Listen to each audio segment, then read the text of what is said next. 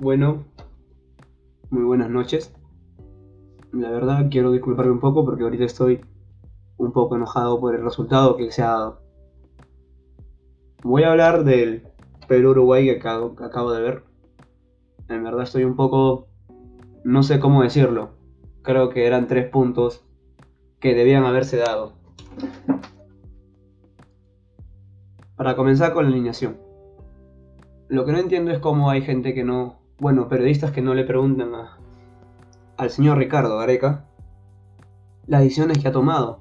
O sea, no puede haber alguien que tenga, no sé, eh, que tiene la voz ahí, el valor de poder decirle que fue una mala idea desde el principio alinear a, a Flores cuando no venía jugándose ya mucho tiempo, cuando en verdad no tenía los minutos que se necesitaba y no destacaba en la liga en la cual está. Y si en la Copa América, que fue la última, la del 2021. Fue supuestamente una, renovación. Si Peña ya estaba jugando por ese lado, más allá de que Peña tampoco convenza mucho, si ya estaba jugando por ese lado, si ya estaba defensándose titular por ese lado, ¿por qué no siguió con Peña en un partido tan importante? En un partido donde necesitábamos los tres puntos. En un partido con el último Uruguay más accesible de todos.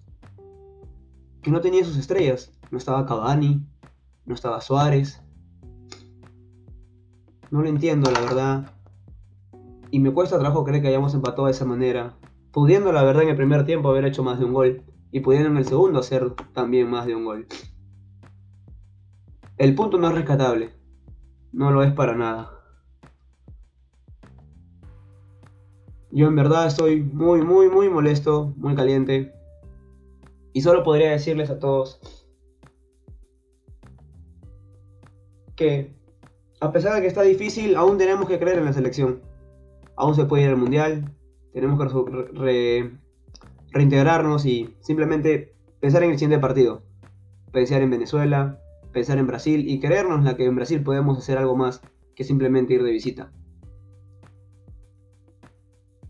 Aún creo en este grupo, pero en verdad, por más que los jugadores estén mal, por más que el partido de Yotun haya sido chato, donde todos los balones hayan ido para atrás, por más que Carrillo haya estado un poco desordenado, por más que el Pablo de ahora no sea el Pablo de siempre, si la cabeza está mal, si el señor Ricardo Areca está mal, todos van a estar mal. Y en verdad espero que eso pueda cambiar. En verdad espero que podamos sacar 4 puntos de los 6 que nos restan, para poder seguir soñando con ir al Mundial.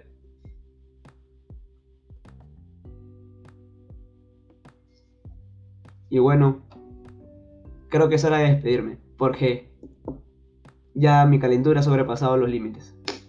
A darle con fuerza el domingo y esperemos ganar. Y esperemos ir el jueves allá a Brasil y lograr la hazaña. Contigo Perú hasta el final. Un saludo.